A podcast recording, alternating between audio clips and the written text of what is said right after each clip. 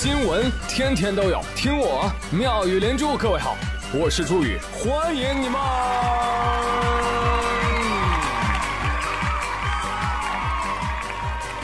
谢谢谢谢谢谢各位的收听啦！朋友，你不开心吗？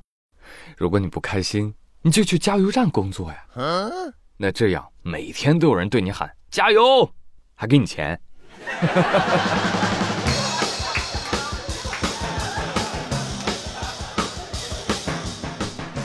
哎，但是来加油的人确实就没那么开心了，对不对啊？油价这么高啊，尤其是那种大货车，加满一箱油，哇，老鼻子贵了。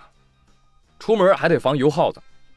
十月八号，湖北咸宁多名车主报警说货车柴油被盗了，民警迅速出击，在一个居民楼内抓获了犯罪嫌疑人熊某某，现场追回柴油一百余升。连夜突击审讯，交代吧，干多少起了？五起，偷多少油？三百多升。怎么偷的？用嘴偷的。啊？这 就是作。这家伙用嘴偷的，这用嘴吸完柴油，太刺激了。熊某某决定抽根烟冷静一下。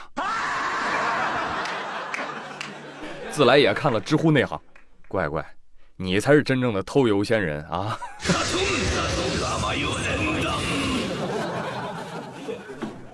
但你说你用嘴吸哈，油嘴滑舌的，车车都觉得恶心。呸！谁让你吸我的？那地方能吸吗？下次再见到这熊某某，车车说啊，不好啦，吸血鬼来啦。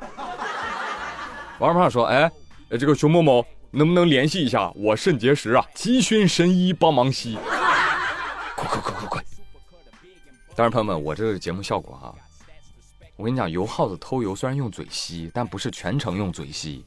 他是先用管子插到油箱里，然后用嘴把那油管啊吸满了，再一放低，由于产生了高低水位差，哎，这就利用了虹吸原理，那油啊就源源不断的哎从高处往低处流。不会真有人以为他是用嘴吸了三百升的柴油吧？那也太辛苦了。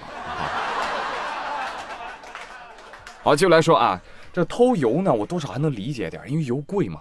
但是偷奶茶，连蜜雪冰城都偷。雪阳说：“哎，注意你小子，我已经被偷了，我很难过了。什么叫连呀？” 近日，广东广州有网友发现蜜雪冰城某门店啊，写了一块牌子，上面写着“偷餐者警告”，偷餐者要被我们绑到天桥上示众八小时，头上浇你个十桶奶茶。啊，头上浇十桶奶茶。为什么要奖励他呢？涉事门店的工作人员说：“啊，你们都不知道，好多人偷餐，我们真的是被偷的没办法了。有的人偷餐偷的很恐怖的，所以我们就警告写的严重一点，吓唬吓唬他们嘛。而对于是否实行过告示上的惩罚措施，对方表示啊，没有没有没有没有没有，要是真实行了，那我们就犯法了。”人间清醒啊，这小哥，但架不住那些不清醒的偷奶茶的人。这么便宜的东西你还要偷？你实在舍不得花钱，你可以喝自来水，放点白糖，它不就是甜水吗？是吧？没有什么本质区别。哎，但是我没想到啊，这个新闻引发网友热烈讨论啊！大家都在讨论什么？哎，你有被偷过什么不可思议的东西吗？有网友说，我放我们家门口那入户门店都有人偷，关键吧，这门店不值钱。还踩挺脏的，都是拿。哎呦，真！他就说我放家门口臭鞋子都被偷了好几双了。还有人电动车在那儿充电，充电器被人给偷了。来来来，欢迎大家补充啊！有没有突破我认知的？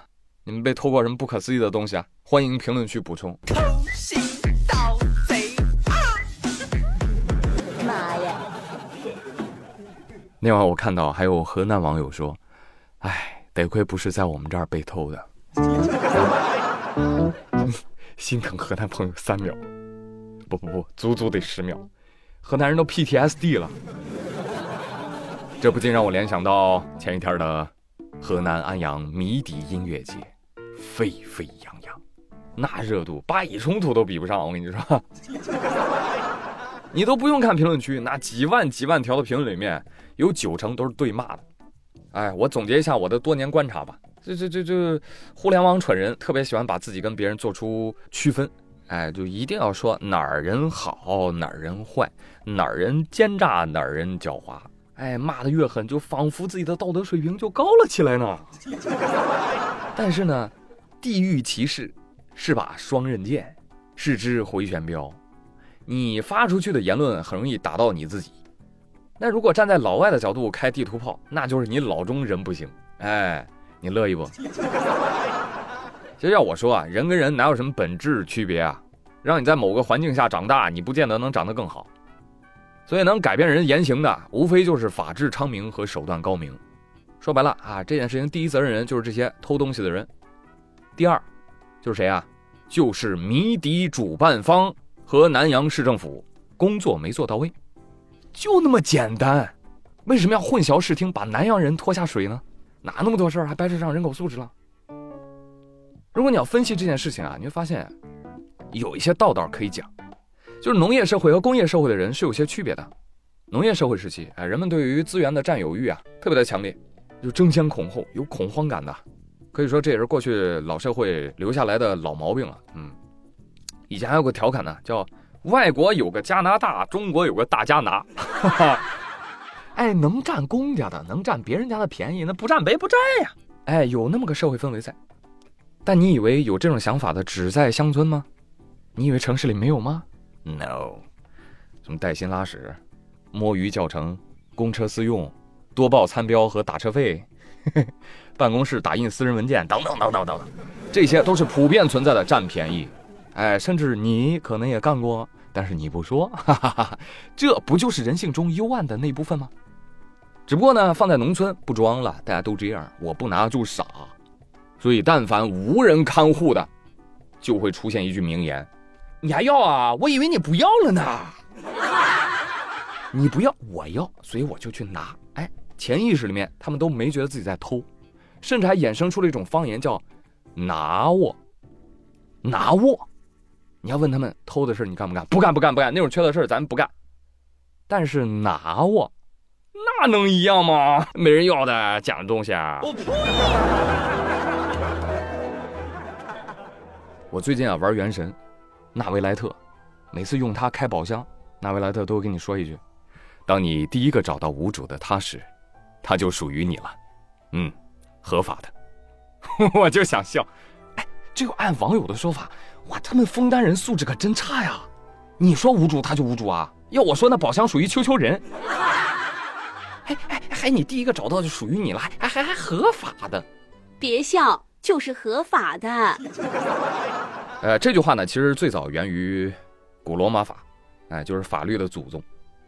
这个罗马法里面就是规定了啊，无主物以先占发现取得。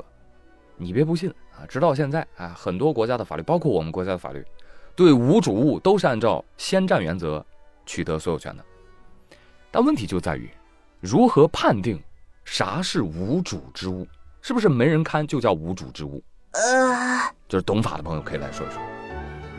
其实就这种音乐节偷盗事件啊，多点法制宣传和依法惩处的典型，在乡村拉横幅做宣传，让他们知道拿就是偷，是触犯法律的，不仅败德行。还得进局子吃牢饭罚款，我保证立竿见影。